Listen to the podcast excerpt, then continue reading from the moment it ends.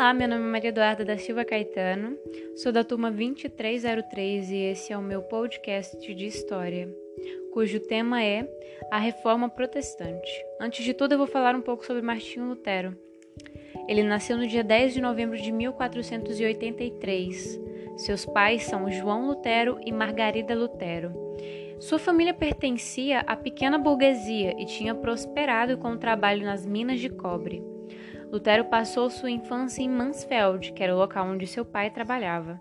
As biografias de Lutero contavam que a sua infância, no caso, sua criação foi muito rigorosa, mas seus pais se dedicavam muito para que ele tivesse uma boa, uma boa educação, uma boa criação. Antes de entrar na universidade, Lutero estudou em Mansfeld, Manderburg e Eisenach. Aos 17 anos, Lutero ingressou na Universidade de Erfurt, onde passou a estudar direito para se tornar advogado, que era um grande sonho de seu pai. No dia 2 de julho, Lutero fazia uma viagem de Mansfeld para Erfurt depois de ter passado alguns dias com seus pais. Durante o percurso, uma tempestade o alcançou e um raio atingiu um carvalho que abrigava Lutero da chuva. Temendo pela sua vida, Lutero fez a promessa a Santa Ana, que se transformaria em um monge, caso escapasse com vida dessa tempestade. Após ter escapado, Lutero seguiu em frente com a sua promessa. Assim, algumas semanas depois desse acontecimento, Lutero ingressou no convento dos, eremis, dos eremitas agostinianos de Erfurt, mesmo que isso não fosse muito favorável ao que o seu pai imaginava que ele seria.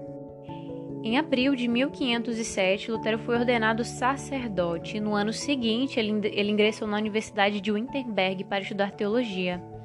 Ele obteve o título de doutor em teologia. Depois de obter esse título, Martinho Lutero seguiu lecionando onde ele estudou, em Wittenberg. A primeira missa celebrada por Lutero foi em 2 de maio de 1507.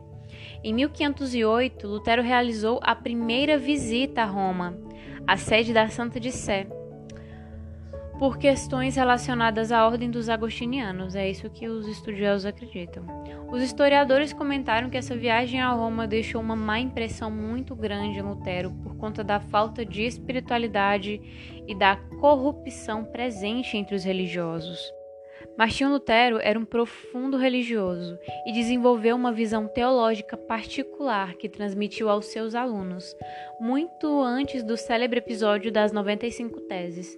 Ele se baseava em quatro princípios, muito conhecido hoje em dia entre os protestantes. Primeiro, a Bíblia é a única referência da verdade. A Igreja Católica na época também se baseava em textos adicionais escritos pelo Papa e pelo Sínodo. Segundo, a salvação só vem por meio da graça de Deus e não pelas boas ações. Essa crença tornava a venda de indulgências obsoleta. Terceiro, Jesus Cristo, através de sua morte na cruz, pagou a pena por todos os pecados e a única par, ponte entre os, os homens e Deus, ou seja, isso corta a função do clero e dos santos que fazem uma ligação com as pessoas com Deus. E quarto, as pessoas são salvas apenas pela fé, ou seja, a salvação de uma pessoa não depende das indulgências e nem da confissão, nem da peregrinação a lugares santos ou de qualquer outra exigência da igreja. Depois de ficar muito incomodado com muitas coisas que ele via na Igreja Católica da época, diferente do que muitos pensam, Martinho Lutero não era contra as indulgências, como ele mesmo afirma em sua tese, que dizia assim: Seja excomungado e amaldiçoado quem falar contra a verdade das indulgências apostólicas. Na verdade, ele era contra a venda das indulgências, por inescrupulosos, como era o caso do frade dominicano Johann Tetzel, com quem Martinho Lutero entrou em atrito direto. Aliás, Tetzel acabou sendo condenado, embora mais tarde perdoado, por ter cometido fraudes e desfalques. Em 31 de outubro de 1517, Martinho Lutero enviou uma carta a Alberto de Brandemburgo, que era um arcebispo, sob cuja autoridade as indulgências estavam sendo vendidas. Na carta, Lutero se dirigiu ao arcebispo por um leal desejo de alertar ele sobre os problemas pastorais criados pelos sermões de indulgência. Anexou também na carta as célebres 95 teses denominadas Disputação do Doutor Martinho Lutero sobre o poder e eficácia das indulgências. Tratava-se de uma lista de proposições para serem levadas a uma discussão acadêmica, mas tal evento nunca ocorreu. Nessas teses, Lutero apresentou sua posição contra o que ele denunciou como práticas abusivas dos pregadores na venda de indulgências. O episódio dele ter pregado as 95 teses com martelo na porta da igreja do castelo de Winterberg nunca foi realmente provado. Pode ter acontecido conforme os estatutos da Universidade de Wittenberg que exigia que as teses fossem impressas pela imprensa universitária e fixadas na porta de cada igreja da cidade. Contudo, não há certeza se isso aconteceu de fato e nem da data. Caso tenha acontecido de qualquer forma, 31 de outubro de 1517 é considerado o início da reforma protestante. Martinho Lutero nunca pretendeu criar uma nova religião, ele pretendia apenas reformar a igreja e a fé juntos às autoridades religiosas e não ficar contra eles. Ele via até o Papa como um intercessor de Cristo na, te na terra, como se lê nas teses dele. Martinho Lutero só passou a hostilizar a igreja depois de ter sido expulso dela. Ele foi excomungado pelo Papa Leão X em 3 de janeiro de 1521. Os poderosos príncipes alemães viram neste conflito uma oportunidade de apoderar-se do imenso patrimônio da igreja e daí terem sido eles que mais incitaram Martinho Lutero a romper com o Papa.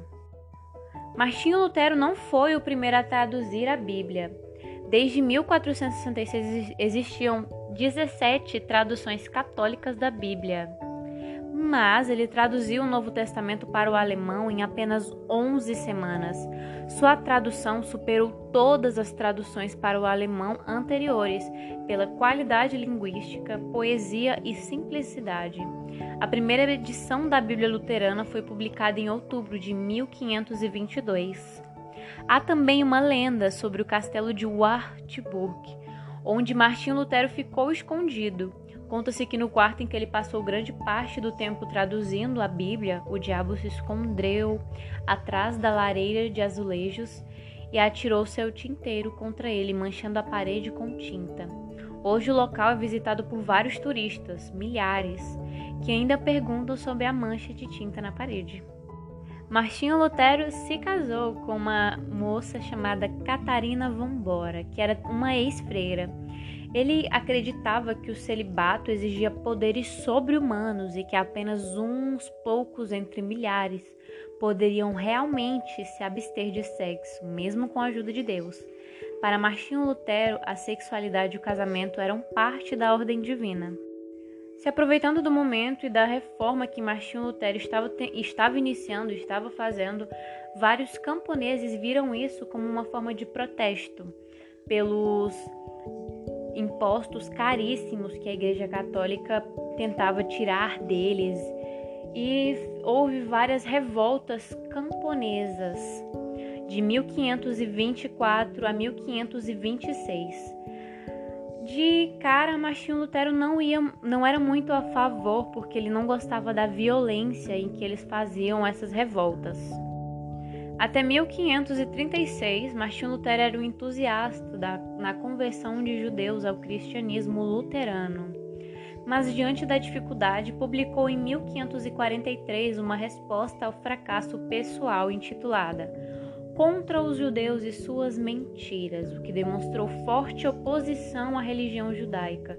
Chegou a pedir que ateassem fogo às sinagogas e às escolas judaicas, além de afirmar que os judeus deveriam ter as casas destruídas, assim como os bens e livros religiosos apreendidos.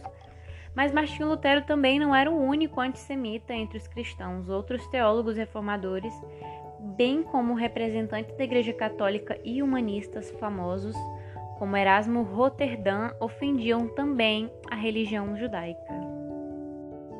Para finalizar, Martinho Lutero teve filhos: Hans, Elizabeth, Magdalena, Martin, Paulo e Margarete.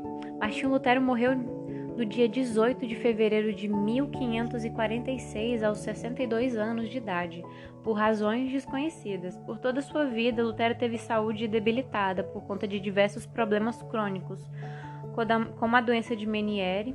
Acredita-se também que ele tinha problemas intestinais causados por uma enterocolite e que sofria com pedras nos rins.